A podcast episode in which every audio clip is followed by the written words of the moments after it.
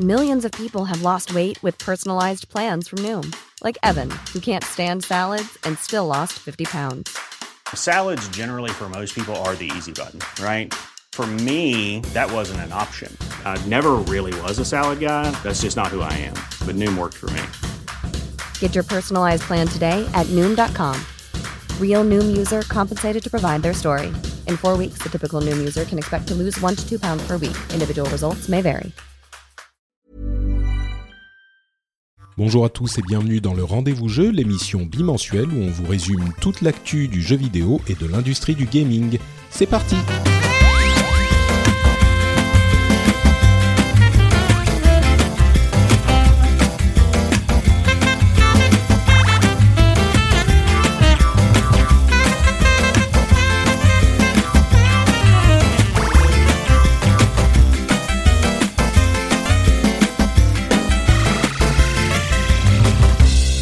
À tous et bienvenue sur le Rendez-vous Jeu, l'émission où on vous résume toute l'actu du jeu vidéo, on vous parle console, PC, mobile, tout ce qui est important à retenir dans le monde merveilleux du gaming.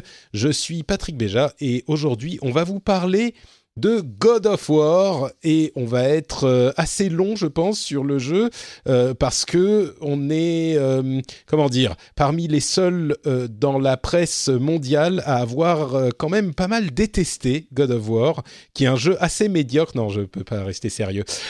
Pour m'aider à chanter les louanges de God of War aujourd'hui on a un, une, une équipe communautaire j'ai d'un côté Johan et de l'autre côté Thomas qui font partie du, du Slack des patriotes du rendez-vous tech et avec qui on a souvent des conversations animées sur euh, la nature et l'intérêt du jeu vidéo. Comment allez-vous, messieurs? Ça va super les, bien. Les deux en même temps, hein, n'hésitez voilà, pas. On va, on, va essayer, on va, essayer, de, de, dire en même temps. Non, non, c'est super sympa, voilà, de, de, venir parler de jeux vidéo. Donc, euh, moi, je suis très très content d'être là. Très Et bien. Pareil. Et Thomas Ouais, pareil, est content aussi. C'est ma, première fois, dans, contrairement à, à Johan ici. Je suis vraiment très content. Très Merci bien. à- Bah écoute, euh, merci à vous. Écoutez, merci à vous deux d'avoir euh, pris le temps de venir dans l'émission. Euh, et donc, on va commencer à euh, parler de God of War. Euh, petit résumé rapide pour ceux qui auraient vécu dans une cave pendant ces dernières années. Euh, ah oui, tiens, d'ailleurs. Je voulais vous, en parler avant de lancer l'émission. Euh, J'ai une copie de God of War à faire gagner parce que ma PlayStation euh, Pro est arrivée avec une copie, avec un, jeu God of War, euh, et je n'étais, je ne savais pas, et je l'avais acheté déjà avant de toute façon. Donc je voudrais faire gagner cette copie, et je vais organiser un truc avec un mot, un hashtag spécial qu'il faudra répéter, qu'on va dire en fin de discussion de God of War, et je vais vous laisser tous les deux choisir le hashtag qu'il faudra, le mot secret Ah, qu'il faudra dire pour euh, gagner cette copie. Donc euh, commencez à y tellement de réfléchir. responsabilités. Eh euh, oui, c'est lou- c'est lourd comme euh, responsabilité. ça. Euh, donc écoutez bien, et puis il faudra répondre aux tweets spécifiques où je parlerai de ce concours, ou alors euh, sur Facebook, on fera les deux, je pense. Euh, et donc. Ce que je voulais euh, rappeler, c'est ce que c'est que God of War pour ceux qui auraient vécu dans une cave ces dernières années. God of War, bien sûr, série phare de Sony avec la PlayStation, des, de nombreux épisodes, trois épisodes canoniques, trois ou quatre euh, épisodes, principaux. Euh, et cet épisode qui est sorti donc il y a quelques jours, épisode PlayStation 4, qui est une, une réimagination de la série, qui est à la fois un reboot et une continuation, comme euh, on l'entend souvent, et qui est euh, surtout encensé par la critique depuis euh, un petit peu avant sa sortie. Comme on l'avait mentionné, ils ont généralement, quand un éditeur fournit des copies à la presse avant la sortie du jeu, plus longtemps, plus c'est longtemps avant la sortie du jeu, plus ça veut dire qu'ils ont confiance dans leur jeu. Et en l'occurrence, il y avait des, reviews qui ont commencé à arriver une semaine avant la sortie du jeu quasiment. Donc euh, on se doutait que le jeu allait être de relativement bonne qualité. Euh, les reviews ont encensé le jeu, comme je le disais. On a énormément de note parfaite de, de, même les critiques qui sont les plus sévères avec ce jeu disent qu'il est juste excellent entre guillemets.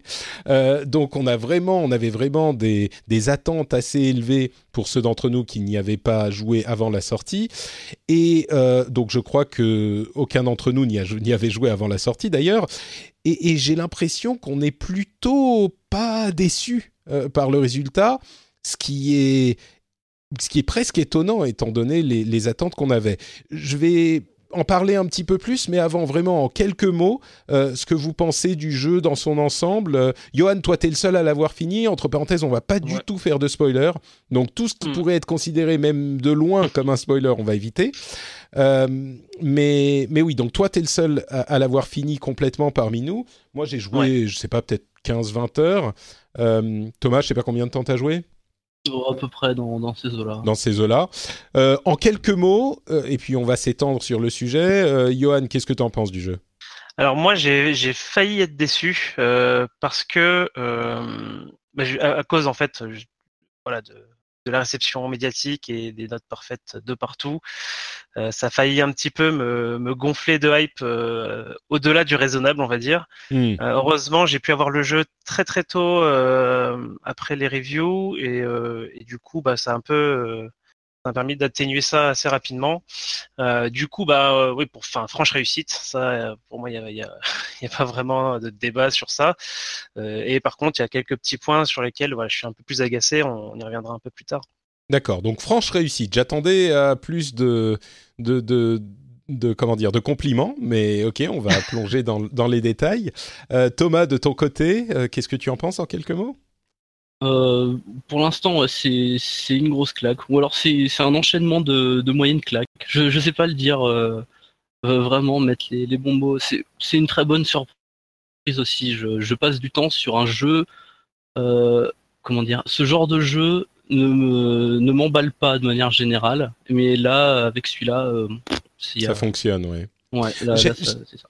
J'aime bien la description, enfin l'hésitation que tu as que tu as de c'est une grosse claque à c'est un enchaînement de moyennes claques parce que c'est vrai que euh, je dirais les, les deux trois premières heures c'est juste entre guillemets très bon. Euh, et puis au fur et à mesure qu'on continue à jouer, en tout cas c'était mon expérience, on, continue à être agréablement surpris à chaque étape euh, du jeu. Il n'y a même pas vraiment d'étape en fait, mais à chaque moment, euh, on, continue à prendre, à apprécier de plus en plus ce jeu. Et moi, j'ai l'impression que euh, je m'attendais un petit peu à un jeu qui soit qui est quelque chose de vraiment frappant, quelque chose de vraiment révolutionnaire.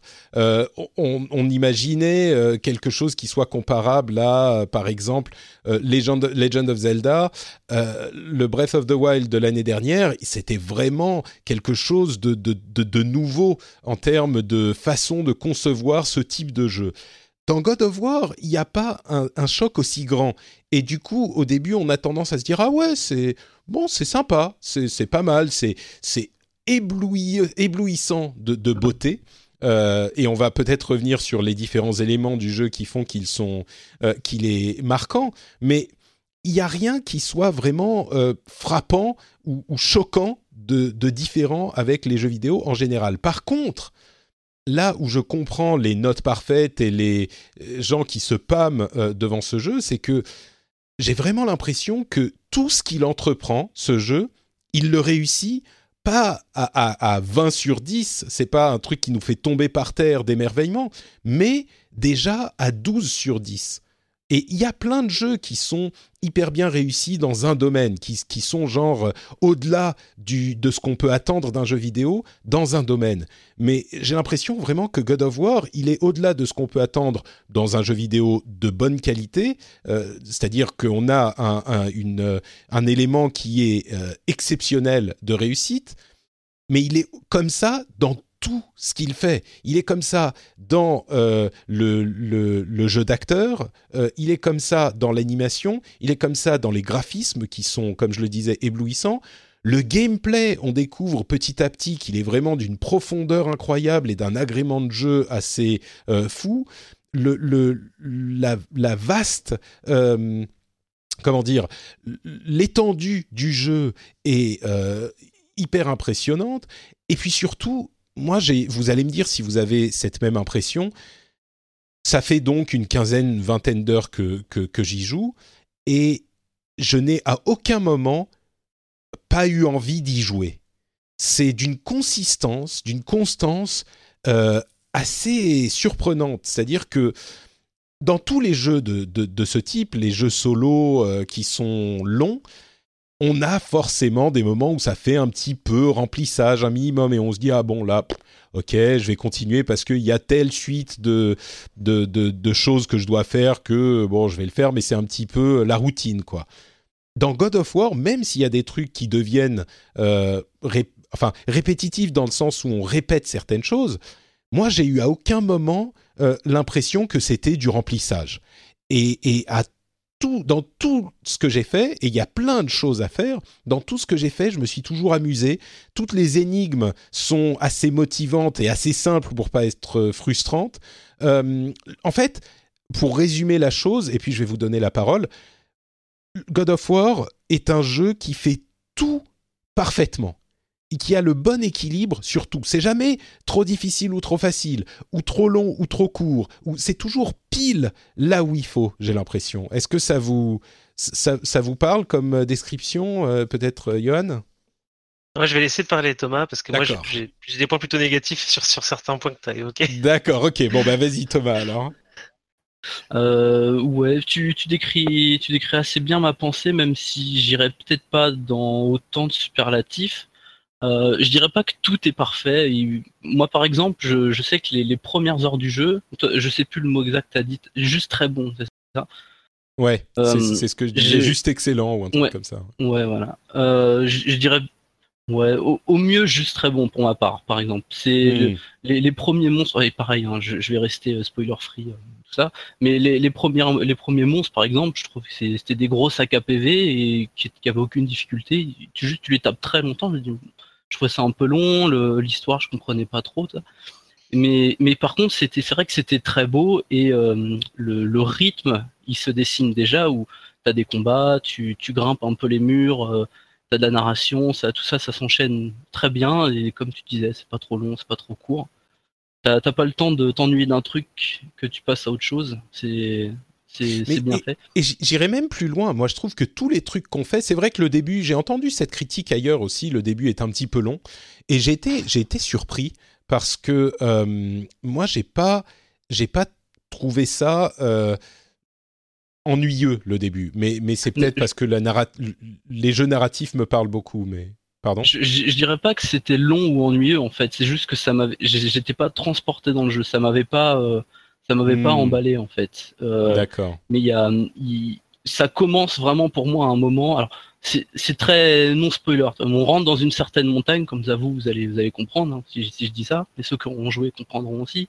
On rentre dans une montagne et à partir de là, euh, j'ai, je suis sorti des décors que je trouvais assez génériques, très beaux, euh, graphiquement très beaux. Alors moi, je joue sur Pro et pour l'instant, j'ai joué avec le mode résolution, donc celui qui affiche le plus de détails possible malgré que je sois pas en 4K.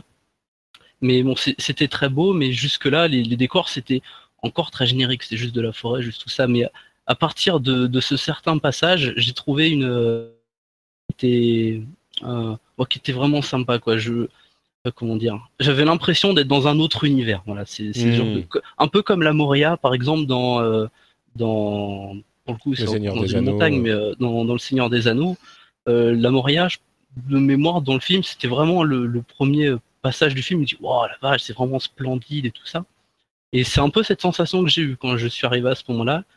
Et pareil, euh, que tous les monstres qui arrivaient, qui s'enchaînaient comme il fallait, le, et, cette ascension d'adrénaline que tu as enfin, sur certains passages du enfin, à partir de ce moment-là et jusqu'à là où j'en suis, et, et, ça s'est à peu près jamais arrêté. Quoi. Je, c'est partir de là, c'est vraiment génial. Donc c'est ça. Je dirais pas que le début est trop long. Je dirais qu'il est en dessous du reste, mais c'est toujours très Mais qu'il est juste bon, ouais. D'accord. Alors du coup, Thomas a un peu un peu mis le doigt sur euh, sur le point.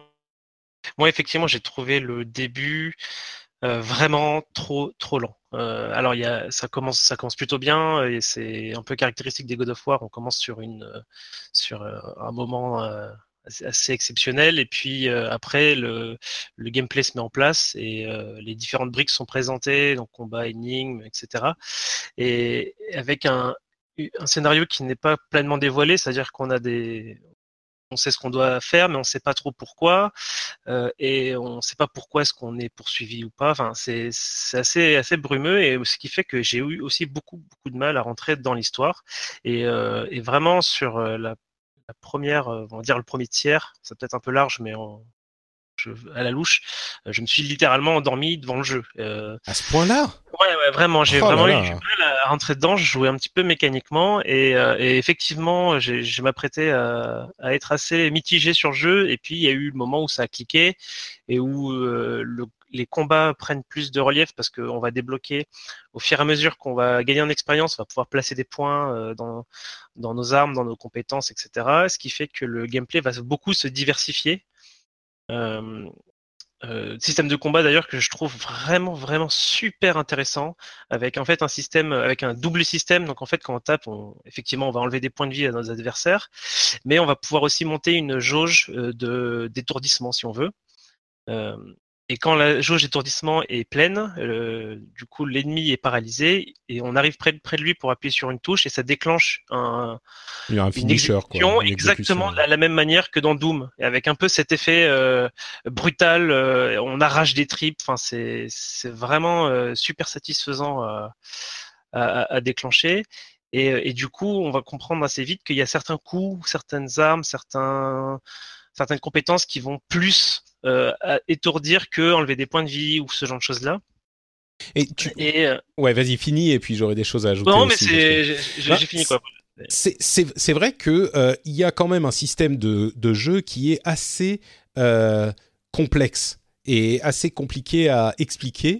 À, à, transmettre aux joueurs et c'est vrai qu'au début on a vraiment genre deux coups et ça se répète peut-être, ça rend les combats peut-être un petit peu répétitifs, mais il y a tellement de choses, le jeu est tellement riche et, complexe en fait, alors qu'au début on pense pas du tout, parce qu'il y a bien sûr euh, tout le système de, de, de pardon, le, de gameplay de combat euh, euh, direct, c'est-à-dire quelles armes on va utiliser pour faire quoi. Il y a aussi euh, parmi dans les équipements, il va y avoir les armes et les armures, et puis dans les armes et les armures, on va pouvoir ajouter des enchantements, des talismans, des pommeaux, euh, des gemmes, euh, etc. Enfin, c'est c'est et chacun va avoir des implications sur la manière dont le jeu fonctionne. Et il y a en plus de ça un arbre de talent en quelque sorte qu'on va pouvoir remplir, qui va rajouter des coups à chaque fois. Et en plus de ça, il y a euh, dans le jeu, dans le gameplay euh, lui-même, tous ces différents éléments, c'est-à-dire qu'on peut attaquer les ennemis avec notre hache, dont on doit reparler dans un instant parce que le sentiment de la hache est invraisemblable.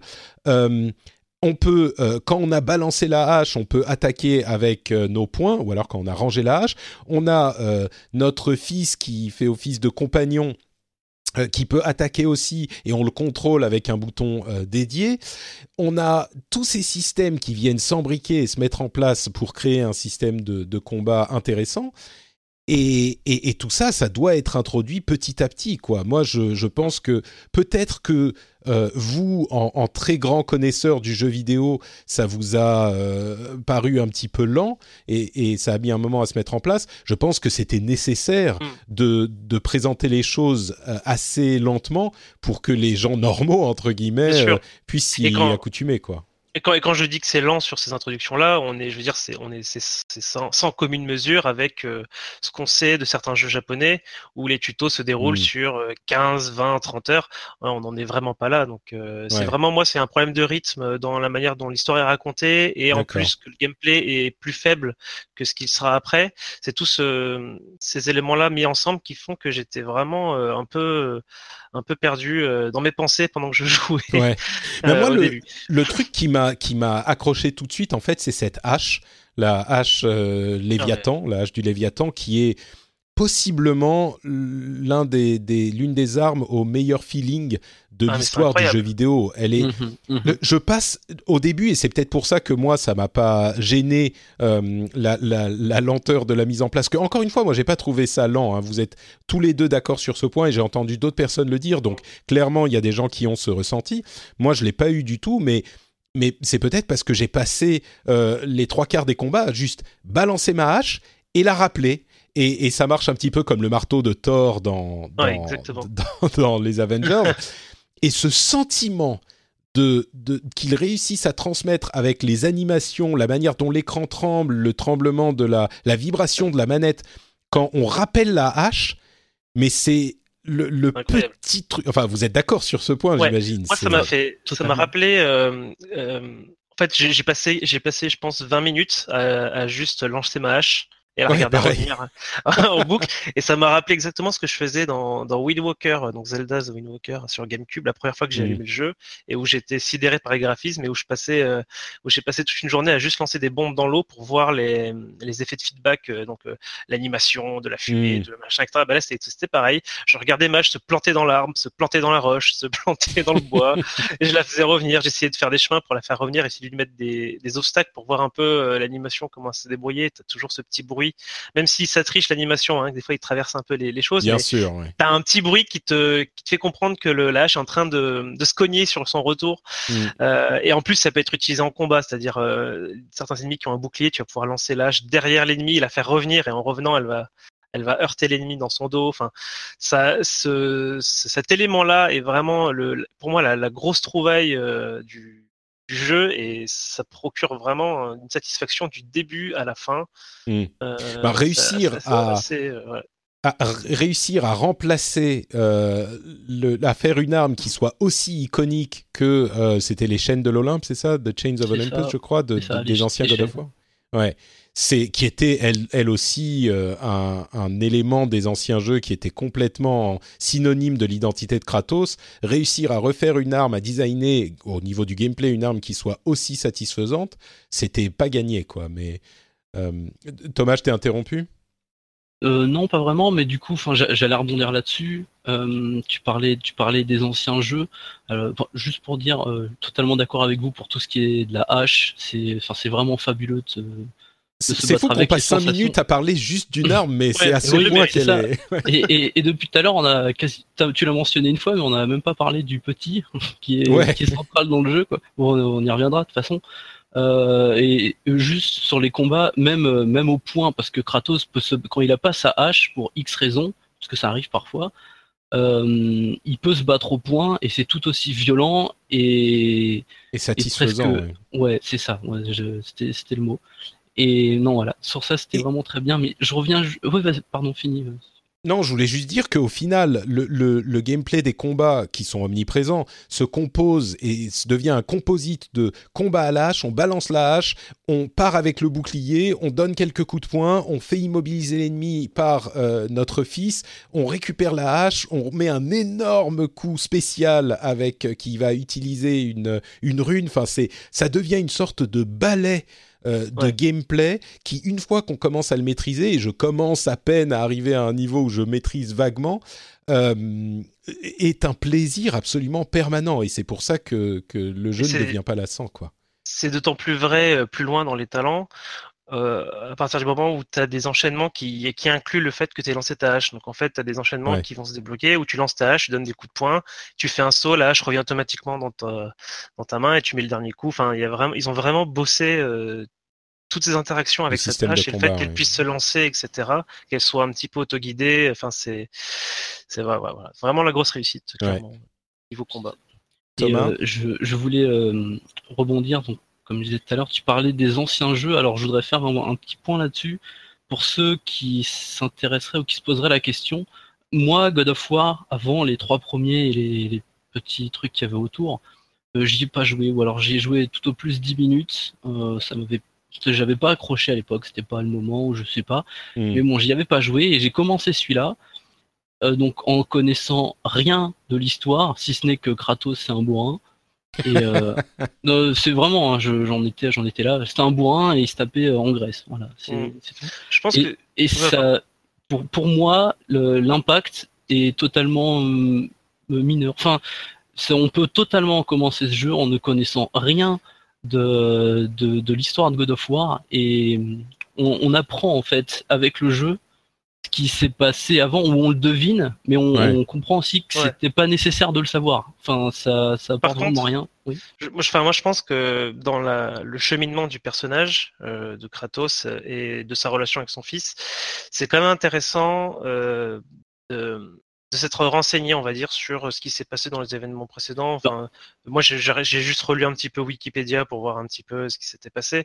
Et il faut vraiment savoir que Kratos, euh, c'était vraiment, enfin, quand tu dis une brutasse, euh, enfin, oui, c'est rien de le dire. C'est rien de le dire. Et il a tué vraiment, et tu, enfin, tu as tué hein, en tant que joueur des gens bah, Tu as décimé le. Des... Ouais. Ouais, mais tout ça, tout ça, tu le devines, tu le devines en fait dans l'histoire via des mm. dialogues où euh, Kratos, il, tu sens qu'il cache des choses à son fils et toi tu bah, es un peu plus intelligent qu'un enfant. Je sais même pas quel âge il a. Non mais tu comprends en fait. Tu comprends le, ce qui se passe derrière. Et, bah, justement. coup moi je me suis renseigné sur l'histoire en fait de God of War en plein milieu. Vers vers une dizaine d'heures de jeu je me dis tiens j'aimerais savoir ce qui s'est passé avant. Je me suis retapé tout God of War à 1 2 3 et du coup maintenant je sais et euh, du coup, ça m'apporte pas plus. Si ce n'est que hmm. je peux choper quelques références, quelques trucs de dialogue. Hmm. Il y a aussi, je crois que... du fan service. Je crois qu'il y a beaucoup, effectivement, de choses que tu comprends si tu as, si as fait les jeux d'avant. Enfin, quelques trucs, et puis les références, et puis l'ambiance, et puis les, la, le, passif euh, de Kratos, mais c'est absolument pas nécessaire pour ce jeu-là. C'est pour ça que c'est à moitié un reboot, hmm. à moitié une suite. Euh, et justement, bah, parlons de l'histoire. Euh, l'histoire, bon, encore une fois, sans, sans spoiler, mais euh, la relation plutôt entre Kratos et son fils, qui, à, vrai dire, moi, je m'attendais presque à une sorte de The Last of Us, euh, de The Last of Us-like, et avec une relation qui serait construite de manière hyper émouvante. Et en fait, c'est pas exactement ça, parce que euh, le, le fait est que Kratos est une personne tellement euh, froide et, euh, insensibilisée, en fait, qu'il est un, père horrible. C'est un père euh, vraiment d'une froideur et d'une je vais pas dire violence parce qu'il il, est, il est violent psychologiquement quoi. Il il est c'est un Sparte et, et, il est spartiate dans son éducation. Tout ce qu'il dit à son à son fils pendant les je sais pas, les, les, les cinq premières heures de jeu, c'est Boy, do this, boy, come here. comment on dit, comment ils ont traduit d'ailleurs boy en français? Je suis. Atreus. ils, donnent le nom en fait. Ah, ils donnent le nom. Ah, c'est. C'est un peu, un peu gâché. Mmh. Alors voilà, exactement. C'est un gros gros problème de traduction et c'est pour ça aussi que je joue toujours en, en, en, version originale quand je le peux, même avec des sous-titres, parce que euh, en l'occurrence, le, simple fait qu'il réfère, qu'il s'adresse à son fils en disant euh, boy, qui est un petit peu garçon, c'est ça construit leur relation d'une manière complètement différente de s'il l'appelle Atreus. Alors même en version anglaise, il dit Atreus de temps en temps, mais peut-être euh, une fois sur dix, quoi. Mais il le dit à des moments où justement ça signifie quelque chose qui, donne le nom, quoi. C'est ça, c'est quand quand c'est quand c'est grave ou quand c'est hmm. très important là. Ou urgent, oui. C'est ça et, le, la manière dont euh, l'acteur euh, fait, en fait, transmet cette, euh, cette comment dire, cette intonation de boy, c'est hyper, ça, fait passer tellement de choses, ça fait passer en fait la, non seulement la froideur de, de Kratos en tant que père, mais en plus son incapacité à être le père de cet enfant qu'il ne, ne connaît pas vraiment et tu sens qu'il a même pas vraiment envie euh, de, de, de, s'occuper du fils et il le fait parce que les circonstances font qu'il est obligé. Et, et ça, c'est... Donc il y a ça, d'un côté, ce, ce Kratos père qui est en fait euh, euh, descendant de, de God of War, les anciens du nom. Et j'avais l'impression que Atreus, son fils, serait ennuyeux, enfin, serait un petit con, en fait, dans les, quelques trailers que j'avais vus. Et en fait, oui, c'est un petit con, mais ça marche vachement bien parce qu'il fait une sorte de. C'est juste un enfant. et il est, euh, comment dire, un petit peu euh, inconscient et, ennuyant, ennuyeux comme un enfant, parce qu'il va poser plein de questions, parce qu'il court partout, parce qu'il est... Et en plus, il, il crée un miroir absolument parfait pour son père, c'est-à-dire qu'il reflète à son père ce que, son père est par les yeux de, des joueurs d'aujourd'hui, en fait il y a plein de remarques qu'il lui fait où on se dit, nous, en tant que joueurs, c'est presque un, cassage du quatrième mur qui est pas tant, qui est pas assez violent pour que ça nous sorte du jeu. Et, je trouve ça hyper habile. Quoi. Il y a plein de remarques où il dit... Euh, et, on a, par exemple, des éléments de gameplay parce qu'il y a plein de, puzzles et de trucs comme ça à, résoudre. Et il faut trimballer un truc. Et il va lui, il va lui dire euh, à son père, mais tu vas trimballer ce truc partout comme ça avec toi? Et son père lui répond, bah oui, s'il faut, je le ferai avec sa voix. Euh, enfin, bien sûr, en français, en anglais, c'est beaucoup plus sec. C'est if I must. Et, voilà. Et c'est Kratos qui dit bah ok, il faut pour euh, que je que continuer dans le jeu. Il faut, c'est ce qu'il faut faire. Et en même temps, on a le regard des joueurs qui passent par, Atreus, en disant ouais, enfin, t'as quand même un peu l'air d'un con à trimballer ton truc euh, d'un bout à l'autre de la carte. Enfin, je trouve qu'au final, même cet élément est hyper réussi. Alors moi, sur, le sujet, sur le sujet de la relation euh, Kratos et son fils, moi je suis vraiment pas convaincu du tout. C'est pour moi c'est vraiment un des points euh, qui m'a un peu laissé de marbre. Euh, j'ai pas, j'ai pas, bon, Thomas sort de cette émission, ça euh, suffit maintenant. Ah, c'est, c'est Johan, pardon. Johan. sort de cette émission. Été impliqué dans leur relation. Euh, j'ai un peu du mal à comprendre en fait euh, quel est leur passif euh, avant le jeu en fait.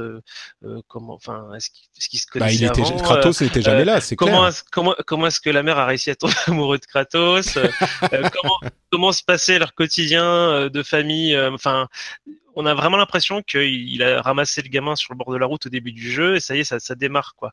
Et, euh, et, je, je, suis d'accord, c'est en ce sens que c'est pas du tout comme euh, euh, The Last of Us où il y a bah, une, il y a pas d'intimité euh, qui se crée de la même manière. Quoi. Pour moi, c'est un peu pareil dans le sens où euh, le Joël va récupérer une gamine euh, à un moment donné. Lui, Joël, à ce moment du jeu, il est selfish, il il veut pas aider les gens, c'est chacun pour soi, c'est la survie. Il a un côté Kratos dans ce sens-là. Et pourtant, il va se passer des choses dans leur aventure, dans les dangers qu'ils vont rencontrer, qui font qu'ils vont vraiment se trouver l'un l'autre et, euh, développer une relation euh, père-fille. Euh, et c'est un peu aussi de ce qu'on retrouve dans Logan récemment au cinéma. Et là, pour le coup, enfin moi, j'ai vraiment à aucun moment, j'ai jamais rien ressenti pour j'ai pas, j'ai pas senti de danger sur sur l'un ou l'autre. J'ai, enfin, j'ai vraiment pas été impliqué dans dans ce, cette partie-là de, de l'histoire. Il n'y a pas hmm. que ça, il y a, il y, a, il y a quelque chose de plus grand qui entoure, on va dire, ce fil rouge de la relation père-fils, mais cette partie-là m'a pas du tout touché. Mais ce que, ce que je veux dire, c'est que justement, c'est pas ce, je crois pas que ça soit ce qu'ils essayent de faire. Il n'y a pas justement, euh, alors j'en suis qu'à la moitié du jeu, mais et, et, et encore une fois sans spoiler, il n'y a pas cette cette émotion comparable à ce qu'on peut avoir justement dans un film comme Logan ou dans un jeu comme The Last of Us, parce que Kratos, c'est, il n'a pas d'émotion, quoi. C'est, quelqu'un qui est complètement froid, où ses émotions sont tellement enfouies par tout ce qu'il a vécu avant au fond de lui que euh, c'est, presque une statue grecque, Kratos. Il a, et, du coup, c'est comment euh, le, le, gamin deal avec ce père qui n'est pas vraiment un père, qui est juste une sorte de guerrier qui massacre tout, quoi je comprends bien, mais euh, enfin le simple fait qu'il soit tombé amoureux, euh, enfin à nouveau, puis qu'il a refondé une famille, il y a quelque, quand même quelque chose qui. Mais on ne sait pas s'il est tombé. Enfin, il est. Ouais, enfin bon. Mais tu vois, ah, enfin bon, on va, on va pas partir dans les dans les dans les spoilers effectivement, mais. Euh, mais, mais en fait, ce que ce que je veux dire, c'est qu'effectivement, c'est un un personnage, c'est un personnage caricatural, euh, un peu à l'extrême, et ils essayent de briser, on va dire, la, la carapace en narration pour euh, essayer de montrer que quand même au fin fond du fond, il y a quelque chose euh, par des petites séquences euh, cinématiques où on voit qu'il essaye de d'interagir, mais finalement il, il reste un homme, un vrai, et il, il, le fait pas, plus loin. Voilà. Euh, voilà, je trouve ça un petit peu faible en fait. Je, je trouve pas ça inintéressant euh, dans le propos. Par contre, ouais, je, je, je pense que la réalisation n'a pas su m'amener là où euh, elle aurait voulu m'amener. D'accord. Bah, moi, pour c'est un, un, peu l'inverse en fait. L'inverse presque de vous deux. J'avais j'avais très peur que ça soit comme du euh, Last of Us. Je voulais pas moi d'une d'une relation presque papa gâteau. C'est évidemment de la part de Kratos, je m'attendais pas à ça, mais je, on va dire. Je, je, voulais pas que ça s'en rapproche même un petit peu. Et, mm. et au tout début de, de, cette aventure, donc on a, comme tu disais, un Kratos euh, extrêmement froid et c'est un, un, mur incroyable. Et ah, bah, de toute façon, je, je pourrais pas donner un avis complet là-dessus sans partir sur du spoiler, donc euh, je pourrais pas tout dire. Mais euh, moi, je trouve que l'écriture de Kratos euh, et d'Atreus, donc leur dialogue entre eux, je, finalement, moi, je la trouve vraiment bien. Euh, pour moi, il y a un sens. Il y a un sens à ce que je, je sais pas exactement où t'en es, Patrick, mais moi, je suis arrivé à un moment où il, non, non, non, non, non, je, je dis rien, mais je, pour tout ce qui se passe avant dans, dans, dans la froideur de Kratos, c'est pas pour rien. Moi, je, en tout cas, c'est comme ça que, que je l'interprète mm. dans l'histoire. Et du coup, euh, bah, ça m'a un peu réconcilié justement avec tout, avec tout ça, quoi. Parce que c'est vrai que c'est pas très. En plus, c'est très répétitif. Il appelle tout le temps boy toutes les toutes les trois secondes. Il est tout le temps comme ça. Et mais au final, ça ça se construit dans, dans l'histoire et au bout d'un moment tu dis ok d'accord c'est je comprends tout ça je reviens et au final je trouve que le la relation entre tous les deux est aussi bien que aussi bien écrite que les tous les autres PNJ parce qu'on n'a pas parlé mais il y en a plein et ils sont et ils sont ils sont fabuleux euh, pour la plupart il faut il faut que je le dise il y a un PNJ euh, dont je suis amoureux c'est le, le nain euh, euh un peu svelte qui est gerbophobe Ouais. Euh, je trouve vraiment à hurler de rire. Je passe mon temps à juste lui parler, et essayer de voir si je déclenche des choses parce que vraiment. Mais, mais ça aussi.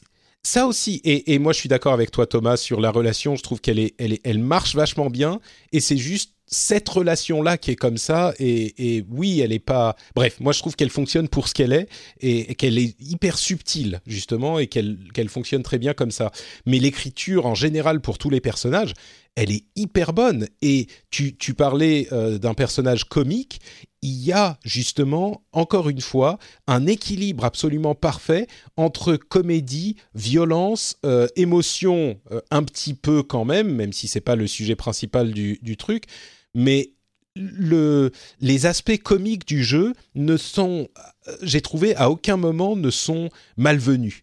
À hmm. aucun moment tu dis ah non mais ça c'est qu'est-ce que ça vient faire dans ce jeu, dans cette ambiance, dans ce c'est et, autant Kratos est stoïque du début à la fin, autant euh, ce qui se passe autour de lui peut être complètement loufoque et euh, enfin certains personnages peuvent être complètement loufoques et ça fonctionne. Je veux dire dans le contexte du jeu, j'ai du mal. Si on m'avait dit euh, dans, le, cahier des charges du jeu, il faut qu'il y ait euh, telle et telle dose d'humour de ce type-là, j'aurais dit, mais enfin, c'est pas possible.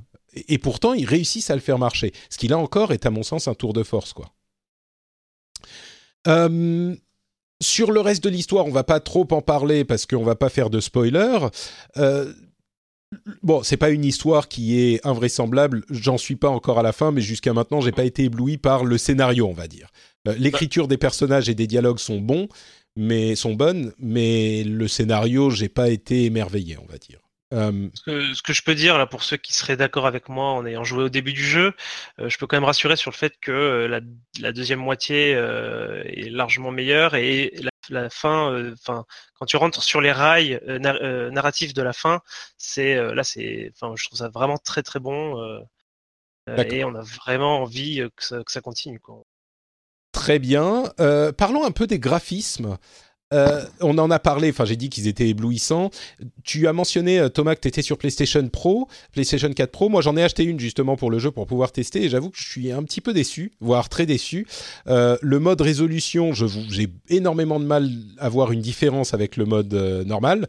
Et le mode, bon, le mode framerate, il, il augmente effectivement la, le framerate et ça c'est pas mal, mais le mode résolution, je, sur une télé, euh, sur une télé 1080p, hein, bien sûr. Mais malgré ça, donc pour moi, une PlayStation 4, si vous n'avez pas une télé 4K, et Johan pourra nous parler de, la version 4K, mais la version non 4K, télé, PlayStation 4 normale, aucun souci, c'est très très bien. Et d'une manière générale, le jeu, mais comme il est beau, c'est invraisemblable. Euh, tous les décors sont fous, la manière dont tout est fait à la main, euh, enfin à la main, on ne sait pas comment, ils l'ont fait, mais chaque... Euh, endroits du jeu, on a l'impression qu'ils ont passé des, jours à peaufiner chaque petite branche, chacun à la main. Et il y en a tellement, il y a tellement de zones différentes et chacune est faite avec autant de soin. Enfin, je pense que c'est, il y a des jeux qui sont aussi beaux que God of War, je crois. Ils sont rares, mais il y en a ou presque aussi beaux mais ils sont généralement pas aussi variés ou, pas aussi détaillés, j'ai l'impression. Euh, c'est peut-être pas le plus beau jeu que j'ai vu de ma vie, mais si c'est pas le cas, il en est vraiment pas très loin. Je sais pas si c'est si vous êtes d'accord avec moi sur ce point. Peut-être Thomas d'abord et puis Johan parle-nous de la 4K HDR après. Euh, tu disais que tu que appréciais les graphismes, Thomas, donc je pense que tu vas être d'accord, mais. Oui, oui, oui, carrément. Euh, après, moi, j'ai pas, hum, j'ai pas joué à Uncharted 4. Je sais que ça, c'était aussi une, une référence dans, dans, le genre euh, jeu qui te met une, une baffe graphique. Euh, J'y ai pas joué, donc euh, pour l'instant, au moins sur ma PS4 et on va dire sur mes consoles hors PC, euh, c'est oui, ouais, ça doit être le plus beau, euh, le plus beau jeu qui est, que j'ai que j'ai vu hmm. tourner. C'est, assez mais même par rapport à un jeu PC, bon, il est en 1080p, etc. Mais je trouve que même par rapport à un jeu PC, il est au moins aussi beau que les plus beaux jeux PC, quoi j'ai du mal à, trouver un jeu qui soit, qui soit aussi beau ou plus beau que ça. Ouais, bah, je, je, joue pas. Dernièrement, ça fait longtemps que j'ai pas joué un, un gros AAA euh, très, très orienté graphisme, donc euh, même hein, de toute façon, c'était lui à peu près le dernier. Euh, je ne saurais pas faire de, de, grandes comparaisons là-dessus non plus. D'accord.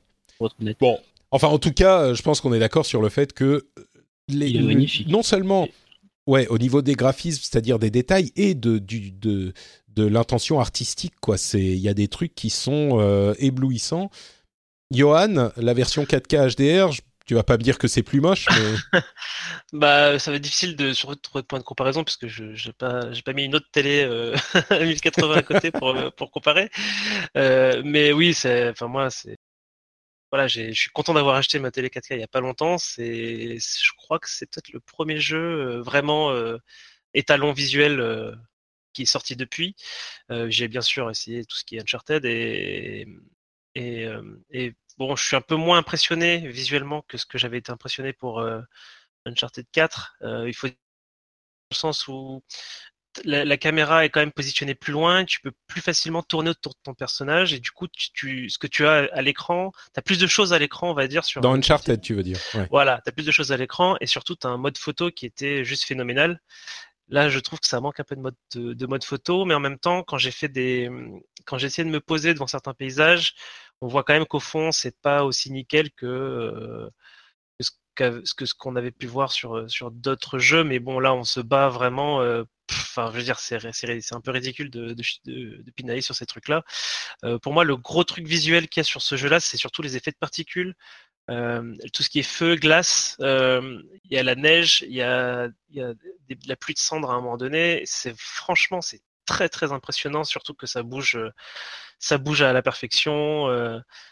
Enfin, c'est vraiment une fête visuelle. Hein. Quand, quand tu as les combats et que tu as du feu, de la glace, les ennemis qui explosent, euh, Kratos qui s'énerve, etc. Enfin, c'est vraiment merveilleux, même à regarder.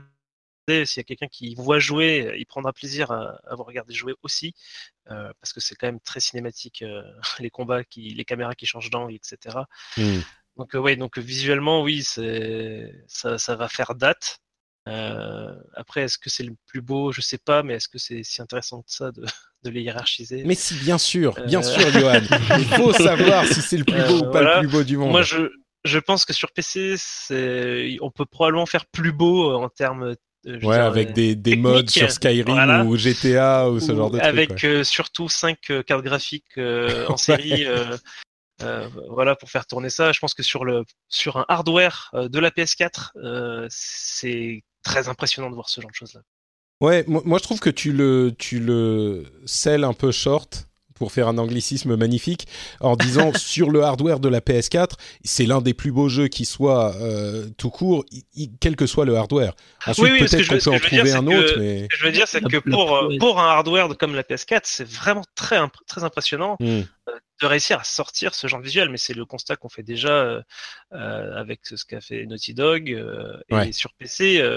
je sais pas si tu veux faire, si tu veux répliquer l'équivalent euh, visuel, euh, si on pouvait euh, avoir, je sais pas si on pouvait mettre la galette dans le PC, je me demande quel type de config il faudrait parce que j'ai rarement vu ça sur sur un PC. Moi, j'ai un PC de gamer quand même, qui est, je pense un peu, qui a plus de patates que ma PS4 Pro, mais je ne sais pas si je, si je suis capable de sortir un truc comme ça. Ouais. beau, quoi.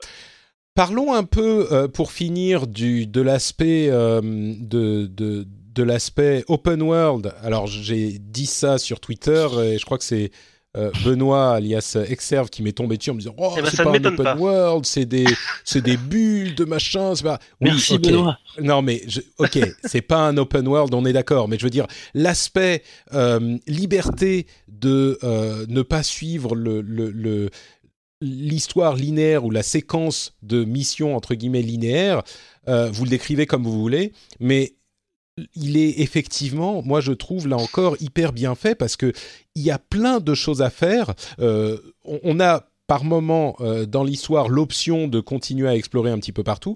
Il y a énormément de choses à faire. Vraiment, on a l'embarras du choix, un petit peu comme dans un open world classique, sauf que là encore, je trouve qu'il n'y en a pas trop. Il y en a juste assez. Et surtout, euh, vous allez me dire si vous êtes d'accord ou pas, mais moi, j'ai, à chaque fois que je vais quelque part explorer une petite île ou euh, dans un petit coin un peu reculé que on n'avait pas vu, j'avais pas vu la première fois où j'y suis passé, tous les trucs que je fais, il y a là encore un équilibre euh, parfait entre toutes les différentes activités possibles, que ce soit les puzzles, les combats, euh, le, traversal, le fait d'escalader, machin. Euh, quand on est dans le bateau où on nous raconte, ils ont des petites histoires qui se racontent ou des dialogues quand ils sont dans les bateaux. Moi, je me suis plus d'une fois arrêté au milieu du lac pour écouter la fin du dialogue. et d'ailleurs, si on sort du bateau, c'est hyper bien fait. En plein milieu de la discussion, euh, Kratos dit bon, on s'arrête euh, maintenant. Les, histoires, c'est pour dans le bateau. Ici, on est concentré. Il y aura peut-être des combats. Et l'histoire peut reprendre après quand on retourne dans le bateau. Et tout ça se fait sans aucune euh, interruption. Entre parenthèses, le jeu est entièrement sans coupure de caméra. Donc c'est une comment dire, un plan du début à la fin du jeu. Ce qui, moi, sur les premières heures, je me suis dit, mais attends, mais ils ont qu'un plan sur tout le jeu. Et effectivement, c'est le. Introducing Wondersuite from Bluehost.com. Website creation is hard. But now with Bluehost, you can answer a few simple questions about your business and get a unique WordPress website or store right away. From there, you can customize your design, colors, and content And Bluehost automatically helps you get found in search engines like Google and Bing. From step-by-step guidance to suggested plugins, Bluehost makes WordPress wonderful for everyone. Go to bluehost.com/wondersuite. Hi, I'm Dory Shafrir and I'm Kate Spencer. And we are the hosts of Forever 35, and today we're talking about Club Med, the best all-inclusive getaway for families. Today, Club Med has nearly 70 resorts worldwide, from beachside resorts in the Caribbean and Mexico to magical locations in the Maldives and Morocco to ski resorts in the mountains from Canada to the Alps. Between their all inclusive family programming, wellness offerings, land and water sports, and their French heritage inspired food and drink offerings, Club Med is the best way to elevate your family getaway, no matter which location you're at. To learn more, visit clubmed.us. je, je l'ai appris après. Euh, mais bon, donc mentionner ça. Ouais. C'était promis dans les, c'était promis dans les tests et tout. Il parlait d'un plan séquence de 30 heures. Ouais. J'y croyais vraiment pas au début et au final, euh, ça fonctionne. De là où j'en suis, c'est toujours ça. Ouais, ouais alors moi je suis un peu moins convaincu sur euh, l'impact que ça a en fait. Sur non, ça a, ça a pas d'impact en fait. Ça a pas d'impact. C'est juste que c'est marrant de noter. C'est pas un film quoi. C'est pas comme dans non, un film. Non, bien sûr. En séquence d'une heure et demie, ça, ça, voilà, ça n'a aucun rapport. Je suis d'accord. Je suis d'accord. Je suis d'accord. Mais Mais, mais revenons, c'était vraiment un détail et, on commence à faire très long, donc euh, je, vais, je vais avancer. mais sur cette question euh, des, des, des, des, différentes activités qu'on peut faire, de l'ouverture euh, du jeu, est-ce que là encore, pour vous, c'est une réussite, réussite totale, ou est-ce qu'il y a des trucs où vous, vous trouvez ça un petit peu long, un petit peu lourd, quoi? Ouais, alors moi je suis pas fan des énigmes. Euh, il y en a certaines que je trouve très bien foutues, mais globalement je, suis jamais très heureux quand j'arrive devant les fameuses trois runes où il faut aller chercher euh, ah oui des petits pots cachés, euh, machin. au début je trouvais ça sympa, après ça m'a un petit peu ennuyé, puis à la fin je suis tombé sur des versions plus malines qui m'ont plu. D'accord. c'est pas c'est pas tout noir, mais voilà, je suis, je pas c'est pas mes moments préférés du jeu. Moi je voulais taper des trucs. pareil pour la grimpette, ça permet quand même de faire respirer un peu les combats, mais bon, je, je le mentionne pas spécialement en point positif ou pas en Mais il n'y a pas que ça. Il y a aussi tous les tous les différents trucs à explorer, les, les coffres à trouver, les les euh, esprits, les, les, les brasiers mm. allumés, les euh, chasses au trésor, les. Enfin, il y a tous ces petits trucs, les, les ressources à collecter, tu vois, qui qui passent sans qu'on ait. C'est marrant parce que on n'a pas vraiment l'impression de se dire ah il faut que j'aille chercher des, des ressources pour, pour euh, récupérer des trucs, pour augmenter mes armures, pour fabriquer des armures. On le fait pendant qu'on joue et, et, de temps en temps, on va aller en chercher un petit peu plus. Enfin, je sais pas, tout est. Non? Si, si je suis pas forcément fan de ces trucs à aller chercher, là par contre, je dois, je dois bien dire qu'il y en a pas, enfin, il y en a pas, il y en a quelques-uns, mais il y en a pas trop. Tu te sens pas euh, submergé, c'est-à-dire qu'il y a fiche 1 sur 842, euh, tu vois, c'est c'est les, les, trucs que tu as collectés, tu en as en, général une dizaine et c'est enfin c'est raisonnable quoi. Tu hmm. tu peux te dire je vais aller les chercher et y arriver euh, enfin, il y a pas c'est c'est pas une une étape c'est pas décourageant quoi. tu te dis ouais c'est pas décourageant et du coup bah du coup je suis en train de le faire à vrai dire. Bah, c'est encore une fois c'est ni trop ni pas assez. C'est voilà, cet pareil qu'ils ont réussi ouais. pareil pour les quêtes secondaires il y en a quelques-unes et en fait il y en a finalement très peu entre guillemets par rapport à ce qu'on peut être habitué dans un, le dans un open world. il y en a quelques-unes. Euh, elles sont souvent intéressantes. Elles amènent des dialogues qui sont assez sympas. Et euh, il y en a, euh, je n'ai pas envie de dire de bêtises, mais il y en a 10 ou 15 max, quoi. Tu peux vraiment te faire une session quête secondaire dans ton après, mais quasiment tout finir si tu en as envie. Et du coup, enfin, moi j'aime bien ce dosage-là justement. J'aime bien ce dosage où il y a des choses à faire et en même temps, c'est pas un truc je sais qu'il va me décourager, euh, hmm. euh, comme dans un open world Ubisoft où je sais que l'attaque des camps euh, au, 34e, je vais en avoir marre. Quoi. Ouais. Moi, sur l'aspect open world que, tu, parlais juste avant, le fait de pouvoir sortir de la trame principale et aller un peu où on veut, bah, j'étais un j'ai peut-être pas eu de chance, mais j'étais un petit peu déçu parce que ça m'est arrivé quelques fois de me dire bah tiens, euh, je vais pas aller où il me demande d'aller, et je vais juste me balader. Et, euh, d'ailleurs, c'est marrant, il y a, il y a Atreus, le petit, qui a. On voit encore la différence de personnalité entre son père et lui. À un, moment, il se passe quelque chose dans le monde là, qui ouvre d'autres, d'autres, comment s'appelle, d'autres passages, d'autres îles. Atreus, il voit ça, il dit ouais, c'est bien, on va pouvoir visiter plein de choses encore. Et son père qui dit non, faut qu'on fasse l'histoire, quoi. En gros.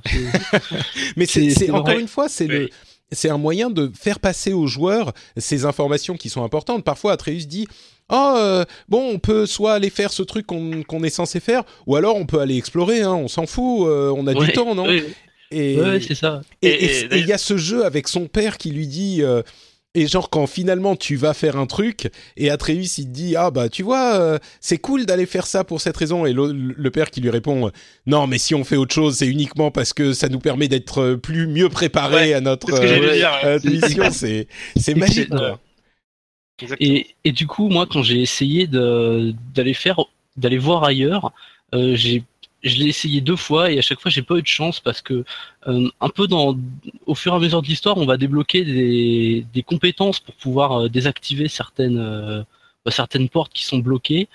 Un peu comme quand dans un Zelda on débloque la bombe bah, ça nous débloque plein de plein de plein d'endroits. A pareil dans God of War. Et la première fois que j'ai voulu aller voir ailleurs bah, je suis tombé sur ce genre de pu avancer.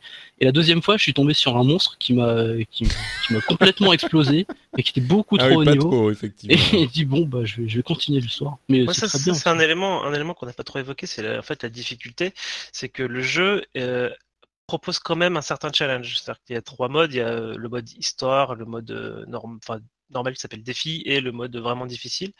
Et même en mode facile, euh, c'est pas juste donné quoi. C'est pas, tu vas pas gagner tous tes combats comme ça. Euh, euh, et c'est d'autant plus vrai en mode normal où vraiment il faut jouer au jeu, c'est-à-dire jouer avec les mécaniques Mm. du jeu pour s'en sortir.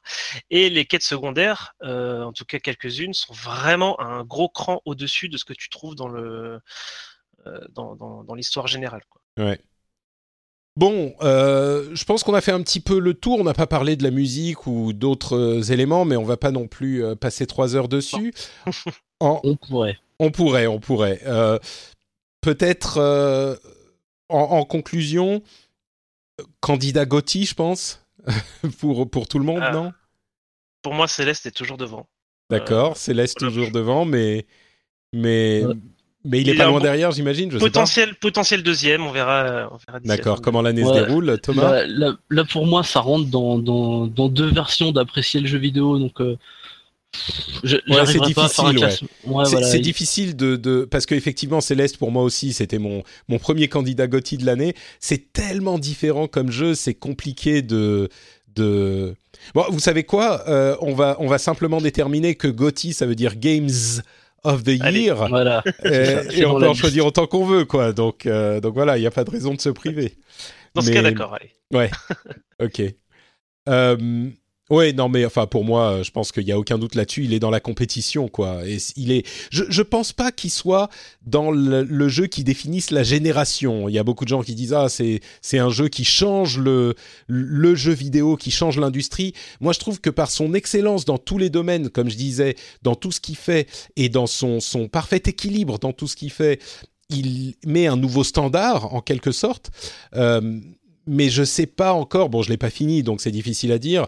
Euh, je sais pas encore s'il est à ce point euh, intéressant et à ce point réussi. Mais par contre, rien que sur ces quelques, disons ces 15 premières heures, pour moi, c'est déjà un, des jeux de l'année à coup sûr. Quoi, il y a aucun doute là-dessus. Euh, Bon, on arrive donc à la fin de cette grosse partie God of War. Est-ce que vous avez euh, réussi à penser à un hashtag qu'on pourrait, euh, qu'on pourrait donner pour euh, gagner cette version de, de, God of War, qui est une version d'ailleurs finlandaise, qui marchera bien sûr, mais vous aurez au dos du jeu les, les textes en, enfin au dos de la boîte, les textes en suédois, en finlandais, en finnois, en, islandais, je pense, ce genre de choses. Donc euh, voilà, c'est vraiment la version nordique parce qu'on l'a même pas mentionné, mais God of War, euh, cette version, c'est après avoir euh, détruit l'ensemble du panthéon grec des dieux et des titans. Et ben Kratos s'est exilé dans le panthéon nordique, donc c'est tout à fait approprié. Donc est-ce que vous avez une idée de hashtag qu'il faut mentionner, le hashtag secret? Alors moi, j'avais pensé au hashtag rendez-vous, donc RDV, Dad of the Year. RDV Dad of the Year, pas mal. Thomas, t'as une autre idée? Euh, non, mais de toute façon, c'est toujours Johan qui a les, les idées les plus drôles. Donc, euh, je, je- je sais que je vais perdre si j'essaye. D'accord. Bon, alors ce qu'on va faire, c'est qu'on va enlever RDV pour simplifier, simplifier euh, la chose un petit peu. Et c'est Dad of the, of the Year. Kratos, très certainement Dad of the Year. Alors, est-ce que c'est Kratos? Est-ce que c'est Patrick, le Dad of the Year? On sait pas trop. Même Johan, il est, il est bientôt Dad, donc, euh, Eh oui. donc euh, Dad of the Year. Ok, bah très bien. Donc Dad of the Year. j'ai- j'ai tout appris de Kratos et, euh, je vais pouvoir lui dire euh, Don't be sorry, be better. Voilà. Mais tu sais que moi, en fait, après euh, euh, avoir joué à The Last of Us, je me disais ah mais il faut que je, je- il faut que j'ai une fille quoi. Et, et quand j'ai appris que c'était un garçon, je me suis dit ah merde quand même. Bon et là avec God of War, c'est bon, je suis réconcilié avec mon fils T'as en fait. un jeu Voilà. sur lequel t'appuyer pour, euh, C'est ça. pour donner Pour une ma paternité. Donc je pense que je vais. Bon, en même temps, je suis pas sûr que Joël serait un meilleur père hein, que, que Kratos. Euh, non, pas, pas je- je- au niveau des valeurs, tout ça, bon, les conditions sont différentes, mais euh, bon. Donc, hashtag Dad of the Year, il faudra répondre à mon tweet ou à mon euh, message Facebook avec le hashtag Dad of the Year. Euh, vous savez quoi? Pour pouvoir le différencier du hashtag normal, je vais quand même dire hashtag RDV Voilà. Dad of the Year. Et ben c'est pour ça que j'avais mis le RDV. Ouais, non mais t'as raison, t'as raison. Donc hashtag RDV Dad of the Year euh, et comme ça j'aurai donc j'ai un jeu à faire gagner. Pas besoin de, de, de RT follow favori machin tout ça on s'en fout. C'est juste qu'il faudra répondre euh, au, au, au, tweet ou à Facebook et puis j'en sélectionnerai je sélectionnerai une réponse au hasard et je vous contacterai et puis je vous l'enverrai par courrier puisque c'est une version euh, physique du jeu. Voilà pour euh, God of War. Bon bah écoutez, ça fait déjà une heure que l'émission a commencé, mais je pense que le jeu valait bien la peine. On va continuer rapidement avec euh, quelques news et euh, quelques rumeurs. D'abord, le 3 arrive. Ubisoft est en train de teaser Watch Dogs 3. je crois qu'ils sont en train de teaser Watch Dogs 3 dans Watch Dogs 2. Donc, oui. Voilà, c'est bien ça. Ou dans non, c'est le c'est dans le l'assistant Ubisoft. Ah oui, c'est ça. C'est leur nouvel assistant euh, qui. Ouais, ouais. Ça a été une euh, comment s'appelle une continuation en fait. Dès le 1er avril, ils avaient fait un, Easter egg où en fait on pouvait aller hacker euh, comment il s'appelle leur truc Uplay. On pouvait aller hacker comme dans Watch Dogs.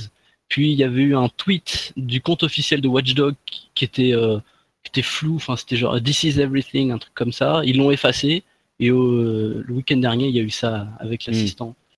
Bon, donc euh, bon, on s'attend à voir euh, Watch Dogs 3 à l'E3 chez Ubisoft, qui vient d'annoncer la date de sa conférence d'ailleurs.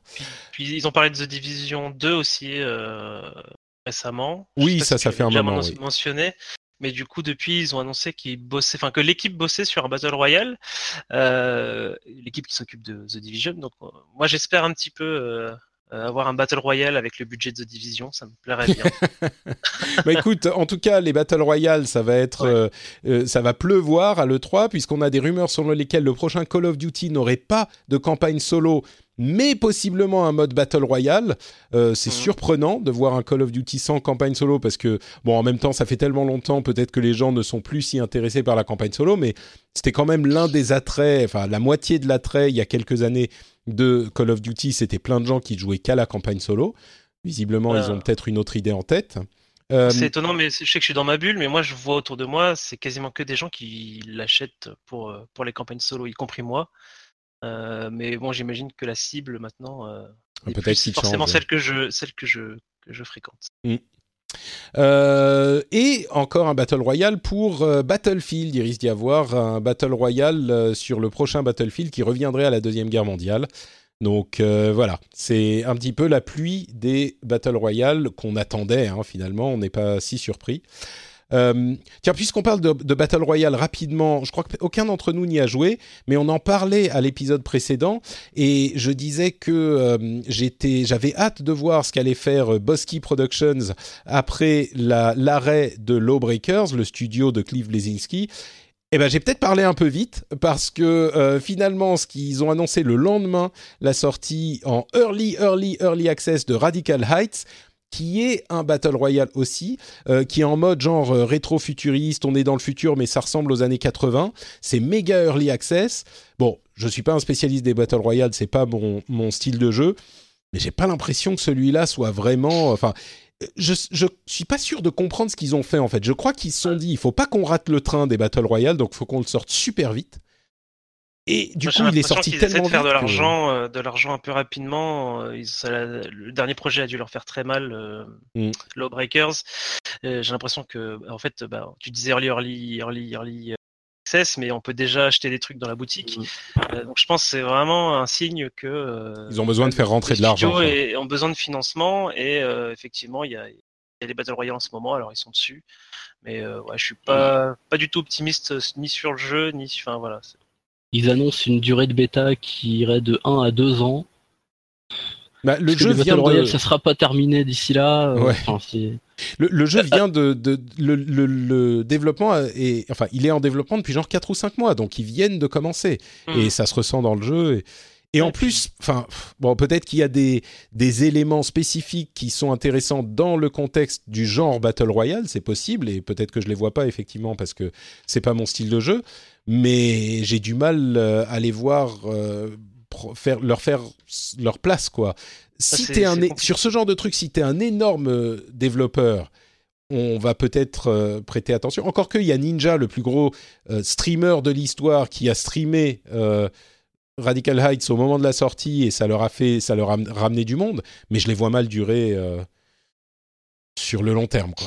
Ouais, surtout qu'ils vont arriver à un moment, de, un moment où tous les gros incluent le Battle Royale dans leur jeu. Donc dans Battlefield, on vient de le dire, dans Call of, s'il y en a un dans Red Dead par exemple. Donc ça fait que le paysage commence à bien être occupé. Et puis niveau gratuit, il y a déjà Fortnite qui il y a quand même une mmh. place qui continue de grossir, etc. Enfin bref, voilà. Je... C'est compliqué, quoi. Mmh. c'est ça qui est étonnant, surtout que, comme tu disais juste avant, Lawbreaker, il s'est planté, notamment parce que Overwatch existait déjà. Et là, il fait un, un, Battle Royale quand PUBG et Fortnite existent. Quoi. Ouais. Et quand tout le monde arrive, euh, il y a une sorte de charge de, de, de, charge de bulldozer de, sur le Battle Royale. Et non, mais c'est peut-être pour ça qu'ils se sont dit il faut qu'on le sorte tout de suite. Parce que dans, dans un mois et demi, c'est le 3. Il va y avoir non plus euh, 10 Battle Royale, mais 150. Donc on pourra plus sortir de la, tête de l'eau si on le fait pas tout de suite. Et c'est sans doute mm. ce qui explique, euh, en plus des besoins de rentrée d'argent, leur, euh, leur décision. Quoi. Euh, rumeur, rumeur sur la PlayStation 5. Alors, certains évoquaient une possibilité de sortie dès l'année prochaine de la PlayStation 5, étant donné les diffusions des des des des dev kits? Des dev kits, merci beaucoup Johan. Euh, non, je viens de penser que j'ai pas encore une fois refait le topo sur God of War, c'est une série qui se réinvente alors qu'on a des, des dizaines de séries qui savent pas se réinventer. Euh, on, laissera ça pour les discussions de Game of the Year et, puis surtout, j'en ai déjà parlé plusieurs fois. Donc, euh, mais mais c'est mille fois vrai. Il se réinvente en gardant vraiment le, cœur de ce que faisait God of War. Donc incroyable. Bref, PlayStation 5 euh, maintenant, ce, que, ce dont font état les rumeurs, c'est qu'il n'y aurait pas de sortie avant 2020, ce qui m'étonne pas du tout, parce que Sony n'est pas du tout en danger, au contraire, avec la PlayStation 4, et j'irais même jusqu'à dire qu'ils n'ont aucun intérêt à re rebattre le jeu, en fait rebattre les cartes euh, des générations de consoles. Et comme Microsoft a sorti leur console upgradée seulement l'année dernière, ils vont pas en ressortir une avant au moins 2020, je pense. Donc, euh, et d'ici là, Sony continue à allonger son avance, d'autant plus qu'ils ont, euh, au niveau de la bibliothèque, ils ont quand même, je sais pas, 10, 50 fois plus de jeux exclusifs que Microsoft. Donc, moi, je vois pas Sony sortir une PlayStation 5 tout de suite. Par contre, ni dans les deux prochaines années. Par contre, Marc Cerny, qui était euh, responsable de la PlayStation 4 euh, et en charge de la PlayStation 5, et moi, je mettrai ma main à couper qu'elle sera entièrement rétrocompatible maintenant qu'ils ont une architecture PC euh, digne de ce nom. Je suis convaincu que la PlayStation 5 sera 100% rétrocompatible avec la 4. Par contre, bien sûr, les jeux de la 5 ne tourneront pas sur la 4. C'est seulement euh, l'inverse. Donc euh, voilà, ça c'est juste une confirmation d'un truc qu'on pensait déjà, mais qui contredit certaines rumeurs assez invraisemblables qui parlait d'une sortie euh, l'année prochaine pour la PlayStation 5. Il y en a même qui en parlaient euh, pour fin 2018. Hein. Oui, ce qui est complètement ridicule, quoi. C'est surtout du fait que, euh, d'une part, tout le monde voudrait que les, les durées de génération s'allongent, et puis où est l'intérêt de Sony à sortir une nouvelle console alors qu'ils ont déjà une avance longue comme trois bras sur cette génération? C'est surtout ça, en fait faut juste qu'il soit prêt et réactif le jour où les ventes de hardware commencent à, péricliter. Et, et, et du coup, bah, ça rentre dans cette stratégie-là. Ils doivent, ils doivent estimer que d'ici deux ans, ça va commencer à décliner. Donc il faut qu'ils soient prêts et sur le front. Ben moi, je dirais, c'est même pas ça en fait. Moi, je dirais qu'il faut qu'ils soient prêts pour le jour où Microsoft annonce une nouvelle console ou quelqu'un d'autre. Euh, mais jusqu'à ce que, parce que le jour où les ventes de consoles commencent à, descendre, la nouvelle, la PlayStation 5, c'est pas aux acheteurs potentiels de PlayStation 4 qui vont la vendre, c'est à ceux, qui ont déjà une PlayStation 4 et ils font pas énormément d'argent sur les consoles. Donc si euh, ils déjà ils vont continuer à baisser le prix, donc ils vont continuer à en vendre des PlayStation 4 et euh, ensuite ils, n'ont plus cette euh, charge des consoles sur lesquelles ils gagnent plus beaucoup d'argent. Mais par contre, ils continuent à engranger les royalties sur les jeux. Donc pour eux, tant qu'ils peuvent faire durer et faire euh, allonger la sauce, euh, c'est tout bénef quoi. Le danger viendrait d'une nouvelle, d'un nouveau concurrent qui commencerait à prendre le marché des euh, console. Et ça, ça pourrait être Microsoft, par exemple, qui annoncerait une nouvelle version de la Xbox, là encore, qui sera certainement rétro-compatible.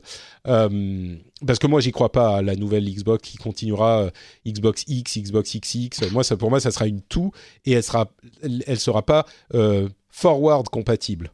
Donc les hmm. jeux PlayStation. je suis un peu de cet avis-là et après moi j'ai peut-être un avis un petit peu erroné sur le sujet, mais j'imagine que chaque groupe Sony et Microsoft savent un peu ce que fait l'autre euh, donc je pense que, enfin, je pense pas que ça soit par surprise que l'un annoncerait une console et que l'autre non. Euh, sans préparation, ce genre de choses-là. C'est sûr, c'est sûr, mais euh, mais là en tout cas, la visibilité qu'il y a, c'est que la Xbox One X vient de sortir. Microsoft va jamais sortir, enfin, peut pas se permettre de ressortir une console, on va dire avant 2020, quoi. Donc niveau image, ça serait pas, pas idéal. Ouais. Euh, parlons un petit peu de lootbox. Je sais que personne n'a envie, mais euh, quand ça fait les news, il faut. La Hollande a euh, rendu un rapport, ou en tout cas l'autorité de jeux de, de, jeux d'argent de la Hollande a rendu un rapport sur les lootbox. Et c'est assez intéressant parce qu'on a vu des gros titres disant la Hollande déclare que les lootbox sont illégales de manière assez peu subtile.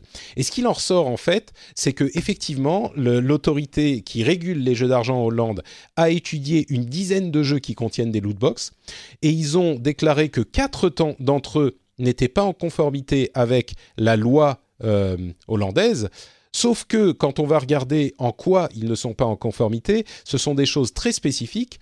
C'est d'une part euh, le fait qu'on puisse échanger ces jeux entre joueurs, pardon, échanger les objets gagnés entre joueurs, ce qui fait que mécaniquement, on peut aller les échanger sur des sites tiers et donc les vendre sur des sites tiers. Donc ça attache une valeur monétaire à ces objets qu'on peut gagner dans les loot box. Et c'est ça qui est le principal problème qu'ils ont pointé du doigt.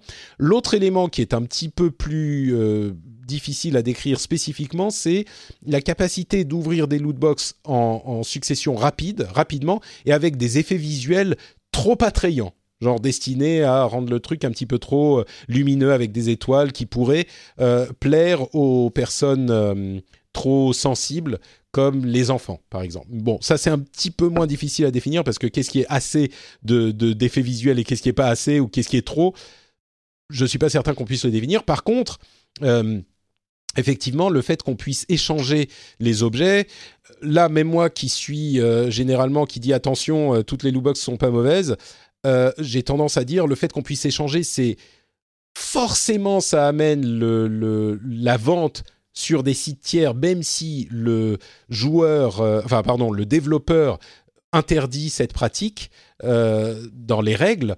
Et, ça, c'est compliqué à, comment dire, c'est compliqué à à, gérer, à interdire. Et donc, oui, moi, je trouve que là, ça devient. Euh, ça devient, euh, je sais, c'est pas à moi de dire si c'est illégal ou pas, mais effectivement, ça introduit une notion de jeu d'argent quelque part. Donc, euh, c'est ça. À partir du moment où on peut échanger entre deux joueurs, rien n'interdit d'aller sur un forum et de dire, bah, pour 10 euros, je vends mm. ce truc-là. On se met d'accord, on me donne l'argent, puis on se retrouve dans le jeu, puis je, je le donne. C'est ça. Donc, à partir du moment où il y a de l'échange, forcément, la vente est possible et et, on peut transformer la mécanique de box en, en machine à sous euh, direct. Mm. Il n'y a pas trop de.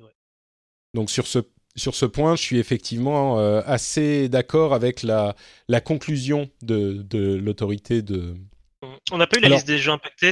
on sait les listes, les jeux qui ont été étudiés, mais on ne sait pas ceux qui sont en, en porte-à-faux, je crois. Voilà, on, a non même pas, ils ont même pas mentionné quel jeu était. Euh, D'accord, j'ai vu des exemples, mais oui, mais les exemples c'était des la presse euh, euh, néerlandaise qui a donné des noms de jeux qui avaient des loot box, mais sans aucune sans aucun rapport avec le. Mais mais bon, même là, on se demande ce que vont faire les développeurs impactés. Est-ce qu'ils vont, enfin, ils vont pas pour la Hollande euh, supprimer la possibilité d'échanger les, les objets dans leur jeu. Donc je ne sais pas ce que ça va donner. Ça, c'est un, il y a un point d'interrogation là-dessus. Il y avait, il y avait aussi, ils prenaient en, compte dans leur euh, tableau comparatif des différents critères euh, pour juger des jeux, notamment le, le PEGI. Donc c'est rentré en ligne de compte. Donc j'imagine qu'effectivement pour ils le passeront en 18 plus, quoi. il faudra le passer juste effectivement en 16 mm. plus ou ce genre de choses là. Euh, Valve a annoncé qu'ils avaient euh, acheté le studio Camposanto, qui est le développeur de Firewatch. et qui est en train de développer. Je me souviens plus de, du nom de ce jeu qui a lieu en Égypte. Ah, In the Valley of Gods. Ça. Merci, voilà, In the Valley of Gods, exactement. Et donc Valve achète Campo Santo. Euh, c'est intéressant parce qu'il y a quelques semaines à peine, Gabe Newell disait on va se mettre à, on va se remettre à développer des jeux maintenant. Et du coup, euh, effectivement, euh, maintenant Campo Santo c'est Valve. Campo Santo développe des jeux, donc Valve développe des jeux. C'est facile, pas, bê- pas bête. Ils ont un peu d'argent à dépenser, donc. Euh, Microsoft devrait apprendre, je pense. Ouais. En plus, Gabe Newell vient de Microsoft à l'origine, Ouais. euh, devrait leur passer un coup de fil. Euh, bon, Campo Santo, tr- enfin Firewatch, euh, jeu très intéressant. euh, J'en avais parlé à l'époque, mais euh, oui, c'est pourquoi pas? Je, je suis pas convaincu que c'est exactement ce dont avait besoin Valve, mais pourquoi pas? Un- Ouais, et En puis fait, je suis pas sûr que c'était, euh, enfin que Campo Santo soit forcément. J'imagine que s'ils en sont arrivés là, c'est qu'ils ont peut-être des difficultés. euh, Enfin, je sais pas trop. euh, Non, moi, je pense que analyser c'est- ça. Moi, je pense que c'est bénéfique surtout à, à Campo Santo d'être euh, chez Valve. Enfin, ils vont Ouais. être mis en avant chez. Déjà, on parle beaucoup plus d'eux. Ils vont être mis en avant sur Bien Steam. sûr. Oui, c'est certain. Mm. c'est certain. Après, bah du coup, j'imagine qu'ils seront dans les équipes de Steam pour faire d'autres jeux après ça. J'espère, oui. Moi, Ouais, c'est pour- des gens que j'aime bien. Ouais. J'ai beaucoup aimé Firewatch, donc j'espère en, en voir. Excuse-moi, je, je t'interromps encore, Thomas, mais ils ont, ils ont dit qu'ils allaient opérer indépendamment. Donc, euh, je sais pas s'ils vont mélanger les équipes, mais on verra. Pardon, Thomas, vas-y. Non, mais pour moi, comme vous le disiez, ça ressemblait à ça. On sait que ces dernières années, ils ont perdu beaucoup de scénaristes euh, côté Valve. En Hmm. même temps, qu'est-ce- je me demande bien ce qu'ils pouvaient faire euh, aussi ces dernières années, ces gens-là, vu qu'il n'y a rien qui sort. Donc, euh, le scénariste d'Half-Life, euh, Left 4 Dead, Portal, tout ça, ils sont partis. Pour moi, avec, euh, avec cette acquisition, c'est principalement ça, acquérir des, des scénaristes. Parce que Les gens qui savent raconter des histoires. voilà, pas que c'est l'essentiel de leur jeu. Même on, on mentionnait une Valley of Gods. Euh, alors c'est toujours prévu pour 2019 et ils ont dit que que comment ça s'appelle le, développement n'était pas impacté en fait. Ils font toujours leur jeu euh, et, et Valve euh, euh, agira pas dessus. Et c'est encore une aventure narrative. Donc euh, c'est vraiment leur truc à eux, ça. C'est c'est la narration. Ouais, t'as pas tort, ouais, effectivement. Euh, Sirius Sam est en train de revenir. Il y a eu un court trailer pour Sirius Sam 4. Euh, moi, j'ai jamais joué à Sirius Sam, mais je l'ai entendu décrit, je sais plus où, comme euh, Duke Nukem, mais en bien. Euh, donc ça m'a fait, ça m'a fait rire. Vous qui, qui avez peut-être joué à Sirius Sam, c'est un, un- vous attendiez le, le retour de ce, de ce personnage et de ce jeu Est-ce que c'est une bonne nouvelle? Est-ce qu'on s'en fout un peu? Qu'est-ce que vous en pensez? Moi personnellement, je m'en fous pas. Euh, Serious Sam, pour ceux qui connaissent pas, euh, dans les dans les grosses lignes, hein, c'est alors déjà très bon point, ça se joue en coopération. On peut y jouer à plusieurs et donc ça c'est toujours bien de le mentionner. Et euh, on, on a des flingues, on a des gros flingues comme dans, dans Duke Nukem. On se bat contre des extraterrestres et des trucs qui ressemblent euh, à des démons. Enfin voilà, qui ce, genre de bestiaire euh, comme dans Duke Nukem, et on se bat contre des vagues de, de ces monstres-là. Ils arrivent par 10, par 20. Enfin, c'est c'est de la grosse boucherie en fait. C'est extrêmement bourrin. Le scénario est ridicule euh, au mieux. On, on s'en fiche, c'est pas intéressant. Les décors, c'est jamais très joli, c'est assez basique. On va se battre dans des temples, dans des villes. Enfin, c'est pas. Mais, mais justement, c'est c'est une dose de bourrinage qui qui fait plaisir de temps en temps. Euh, moi, j'en ai joué à deux. Il y en a eu trois. J'en ai joué à deux de ceux-là. euh, en, donc en plus de en plus de 10 ans quoi donc, et là un troisième qui arrive enfin un troisième un quatrième du coup mais un troisième pour moi je suis content que ça revienne parce qu'on va y jouer euh, quelques soirées avec des potes et, voilà. D'accord. Bon, ben, on aura plus d'infos à l'E3 très certainement. D'autres petites euh, mentions rapides. Platinum Games est en train de sortir un jeu sur sur euh, mobile, s'appelle World of Demons. Bon, c'est pas encore sorti, hein, mais euh, c'est un jeu, c'est intéressant parce que Platinum Games, c'est vraiment leur leur focus, c'est vraiment le gameplay. Et là, ils vont faire un gameplay beaucoup plus basé sur le timing que sur l'exécution. Donc, euh, ça pourrait être intéressant. En plus, les graphismes sont, sont intrigants. Ça ressemble beaucoup à Ouais. des estampes. Euh, donc, euh, voilà, à suivre, à voir quand ça sortira chez nous. Euh, toujours sur mobile, on a Castlevania qui euh, va sortir un nouvel épisode. Attendez que je retrouve le nom du. euh, ah oui, c'est Grimoire of Souls. C'est en multijoueur sur mobile aussi. Je suis curieux de voir ce que ça va donner, ça, franchement. Est-ce que tu es hypé, Patrick? Non. Toi qui aimes bien les, les Castlevania. Eh, J'adore les Castlevania, mais mobile, ok, pourquoi pas? Mobile multi. Euh, mais là encore, pourquoi pas, hein, je sais. Et je suis surtout content que Konami continue à faire des jeux. Mais bon, je sais pas. Je suis intrigué plus que hypé, on va dire. Euh, à vrai dire, je suis intrigué par le, par le World of Demons aussi. Hein. Je suis pas tout de suite hypé, on va bah, dire. Bah, moi, beaucoup plus aussi. Voilà, mm. moi beaucoup plus par World of Demons parce que parce que déjà il a l'air très joli et puis euh, quand j'apprends que Platinum est dessus depuis euh, trois ans, euh, ce qui me paraît plus que la moyenne pour ce pour des jeux mobiles. Après, je, je c'est un petit peu un n'importe-pièce, mais j'ai l'impression que c'est un temps de développement un peu long pour un jeu mobile. donc du coup, je suis beaucoup plus intrigué et c'est le genre de jeu que je pense que j'essaierai rapidement à la sortie. Par contre, ouais, Castlevania sur mobile avec un Konami qui est pas au top en ce moment au niveau aux démonstrations de, bons jeux, on va dire. Euh, voilà, je suis pas un peu. T'es pas convaincu, ouais. A priori. Euh, Dark Souls Remastered, euh, malheureusement, il est décalé. Il est décalé et il ne sortira pas en même temps qu'ailleurs sur Nintendo Switch. Donc c'est marrant parce que on a vu, je crois que c'était toi, Johan, qui tweetait. on a eu des, réactions, outrées. C'est ça. C'était la fin du monde. C'est tout le monde, tout le monde veut tuer Nintendo. C'est marrant parce que. C'est la preuve, la preuve, elle est là. C'est marrant parce qu'il y avait des gens effectivement qui disaient ah mais il sortira euh, trois mois ou quatre mois plus tard euh, sur Nintendo Switch. Euh, du autant de pas y jouer. Autant de pas y jouer parce que ça sera beaucoup trop tard pour un jeu qui est quand même sorti il y a quoi 8 ans 6 ans 8 ans? 7 ans ouais. quelque chose comme ça donc bon c'était amusant mais si vous attendiez Dark Souls Remastered sur Switch eh ben il sortira après les versions PC et console euh, je, voulais mentionner euh, The Walking Dead, le jeu de Overkill dont on avait entendu parler il y a, je sais pas, ça doit faire trois ans peut-être, euh, et qui a, qui n'a pas fait beaucoup de bruit depuis. Et entre temps, la, la hype Walking Dead est quand même bien, bien, bien retombée. Mais ce trailer qu'ils ont montré, moi, m'a pas mal intrigué en fait parce que ça montre un personnage qui, ce qu'il était avant et après l'arrivée des zombies. Et là encore, je trouve que ça fonctionne. L'esprit Walking Dead fonctionne vachement bien. Et étant donné que le jeu sera une sorte de Left 4 Dead a priori, euh, comme tu le disais Thomas, euh, quand c'est en multi et en coop, c'est toujours sympa. Euh, moi, je suis quand même intrigué par le jeu.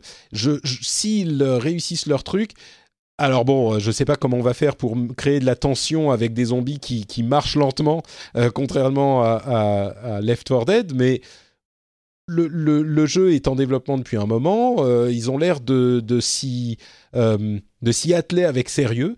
Donc pourquoi pas Je suis là encore intrigué, on va dire. Après, dans, dans, dans The Walking Dead, c'est pas que les zombies qui sont des ennemis. Donc, ah. qu'il y ait d'autres ennemis qui savent courir. C'est vrai, c'est vrai. Euh, et puis ça peut être intéressant de développer un gameplay euh, avec des hordes de zombies immenses et puis commencent à se rapprocher de plus en plus, de plus en plus et on n'a pas assez de, balles ou de, trucs pour tous les tuer, il faut choisir les armes, ils commencent à se rapprocher, oh, peut-être, ils se marchent dessus et tout, bon, peut-être. Euh, deux petites news matérielles, une dont on s'en fout et une dont on s'en fout pas. Alors je sais pas laquelle est laquelle. Hein. Ah, écoute, la, la, Mega Drive Mini est annoncée au Japon. Je vous avoue que je suis assez peu intéressé, euh, mais déjà j'étais pas très intéressé par la Super Nintendo Mini, donc euh, voilà, ça veut ça veut dire ce que ça veut dire. Et entre parenthèses, en même temps, il y a euh, Shenmue et Shenmue 2 qui vont sortir en, en version ultime remaster sur euh, PlayStation 4, Xbox One et PC. Euh, je pense que ça sera l'occasion pour tout le monde de se rendre compte à quel point à l'époque Shenmue avait des concepts intéressants, mais bon, était un jeu de son époque, on va dire. alors j'exagère. C'était un jeu qui, c'était le premier jeu qui essayait de recréer un monde euh, ou le monde tel qu'il est. Le problème, c'est qu'il allait tellement loin qu'il était quand même. Euh, fallait travailler, fallait. C'était un peu chiant. Mais bon, depuis, euh, les jeux ont beaucoup tiré de leçons de Shenmue, mais ils les ont. Il, a mal vieilli, on va dire. Bref, entre la Mega Drive Mini et Shenmue et Shenmue 2, vous êtes intéressé par des trucs là-dedans? Euh, moi personnellement, ni l'un ni l'autre. Non, mais toi, ni t'es un fanboy mais, euh, Nintendo, donc. euh, bah, non, bah oui, mais en- à l'époque, c'est vrai que j'avais la Super Nintendo, j'avais pas, j'avais pas de console Sega, donc euh, j'ai pas trop connu. Mais ceci dit, la Dreamcast, j'y ai passé pas mal de temps et Shenmue, j'ai, j'ai connu. Euh, je crois pas qu'il, je crois que c'est la première fois que Shenmue et Shenmue 2 reviennent ailleurs que sur Dreamcast. J'ai pas en fait, Shenmue- bah, Shenmue 2 était sur Xbox. euh, Mm. Ouais. Aux- Aux États-Unis, je crois seulement, Ouais, ou en Europe, je sais pas. euh, voilà, il y avait même pas le 1, quoi, ce qui n'a Ouais. pas trop de sens, mais euh, mais bon, ouais, je suis, j'ai, pas envie de la refaire, non, clairement. Ouais, on, on est Ouais. d'accord. Alors moi, pour le coup, le Mega Drive, c'est la console de... C'est ma première console, hein, c'est la console de Ah, sentiment, sentiment. Mais, mais j'ai toujours, euh, j'ai toujours la Mega Drive et j'ai toutes les cartouches. Je pense que, que je puisse rêver de jouer. Donc euh, le hardware m'intéresse pas. Par contre, une version, un pack avec euh, sur Switch, euh, ça pourrait me faire craquer éventuellement selon euh, le pricing, selon les, la liste de jeux qui sont dedans, parce que c'est quand même pratique.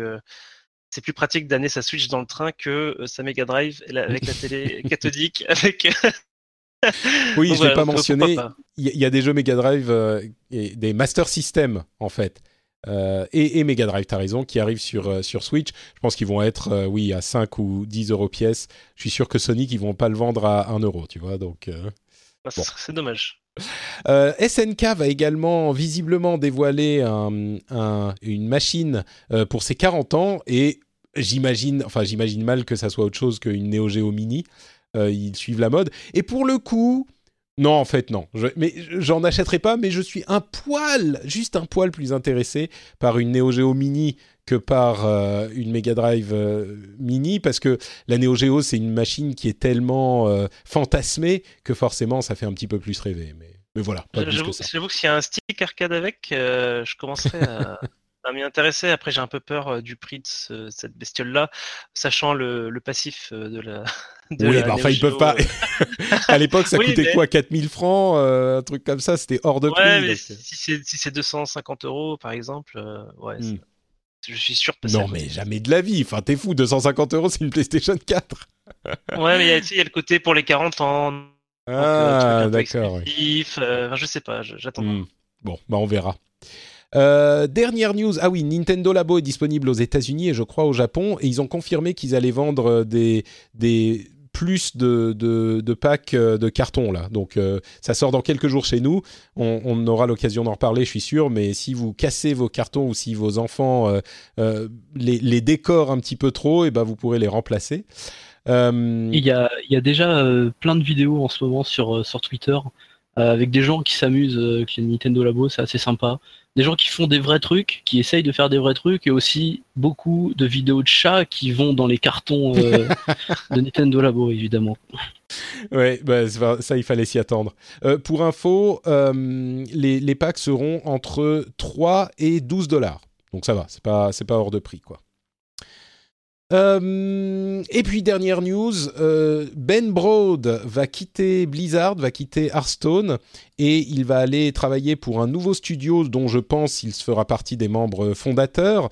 Ben Broad, bien sûr, c'est l'un des développeurs principaux de Hearthstone et c'est évidemment important puisque Hearthstone continue à être un jeu euh, hyper populaire, que ça soit sur mobile ou sur PC.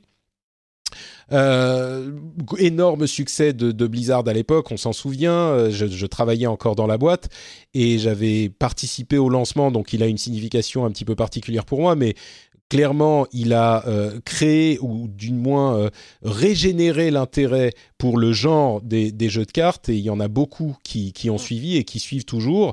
Une formule absolument euh, impeccable du, style de jeu de cartes qui a été ravigoré, rafraîchi par l'équipe qui a développé le jeu. Alors il n'y avait pas que Ben Broad bien sûr, mais il était le visage de cette équipe et il a déjà quitté Blizzard, il l'a Mm. annoncé il y, a, il y a quelques jours. Et il est suivi là par euh, Hamilton Chou, qui est le producteur exécutif, euh, qui a annoncé Ah, aussi son Milton Chou départ. aussi Ouais, le- le- le- c'était tous les deux leurs derniers jours en même temps. Donc, euh, Ah bah et j'ai raté tous celle les- de Hamilton. Chou. ouais. Et tous les deux affichent à peu près la même bio maintenant sur Twitter. Ils disent qu'ils start, euh, euh, ils work en something new. Voilà, je, je Ouais. sais plus exactement, mais bon.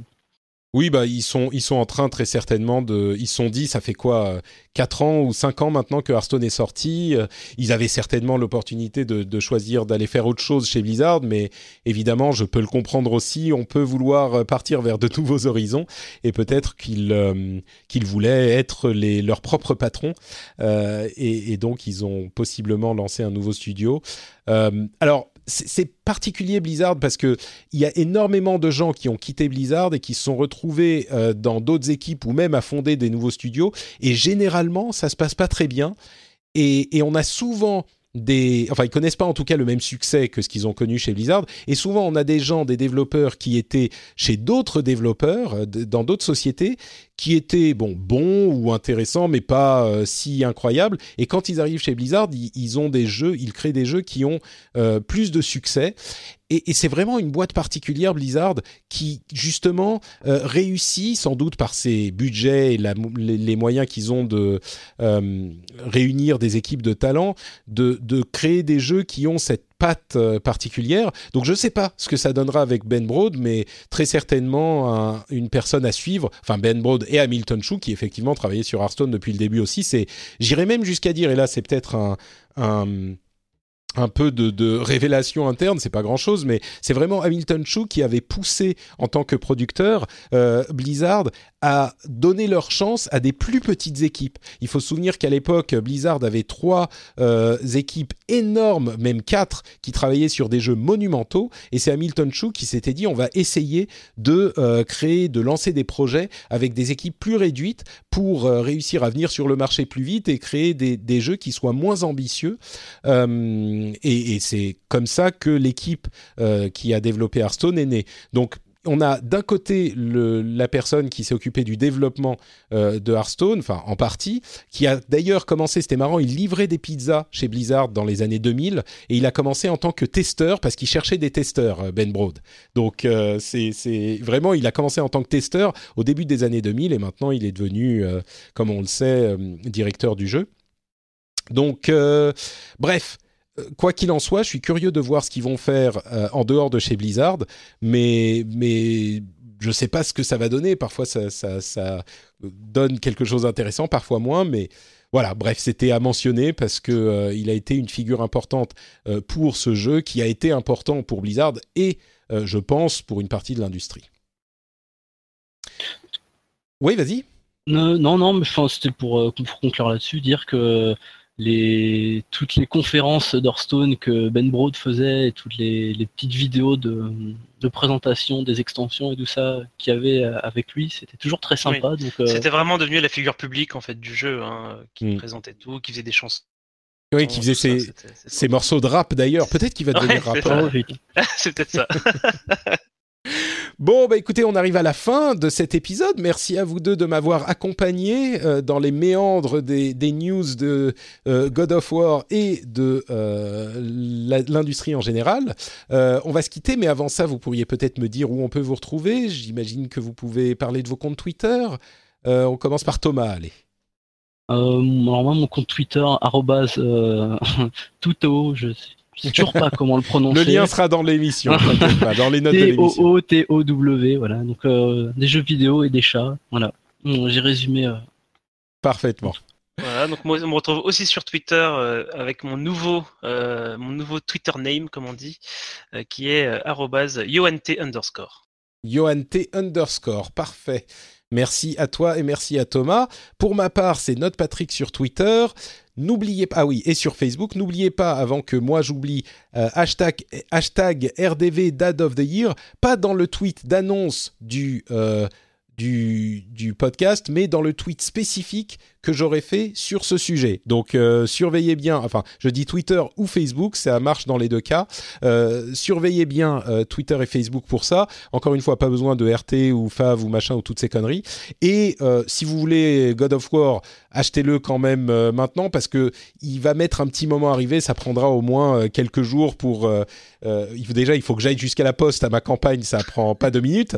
Et puis et puis il faudra quelques jours pour qu'il arrive de Finlande. Donc voilà, ça c'est si vous le voulez, et bien sûr vous pouvez participer, mais il n'arrivera pas tout de suite. Euh, hashtag RDV Dad of the Year. Voilà euh, pour les promos. N'oubliez pas que sur frenchspin.fr, il y a aussi le rendez-vous tech où on couvre toute l'actu tech que vous pouvez écouter.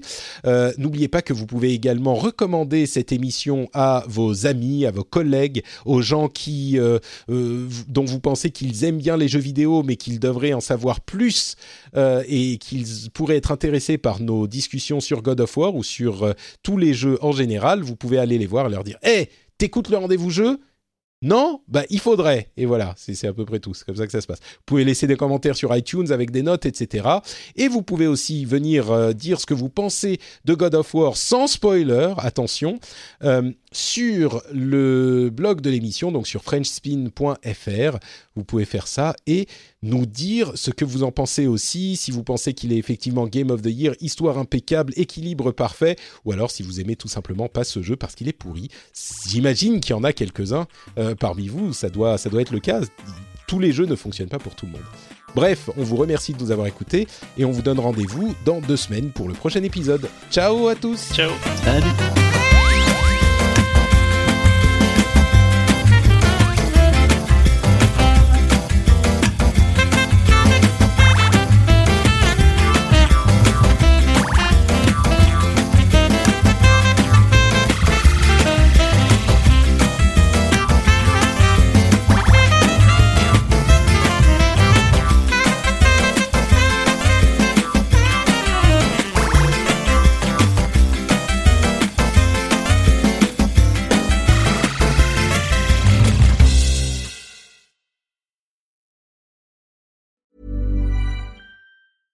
Hi, I'm Dory Shafrir, And I'm Kate Spencer. and we are the hosts of Forever 35. And today we're talking about Club Med, the best all inclusive getaway for families. Today, Club Med has nearly 70 resorts worldwide, from beachside resorts in the Caribbean and Mexico to magical locations in the Maldives and Morocco to ski resorts in the mountains from Canada to the Alps. Between their all inclusive family programming, wellness offerings, land and water sports, and their French heritage inspired food and drink offerings, Club Med is the best way to elevate your family getaway, no matter which location you're at.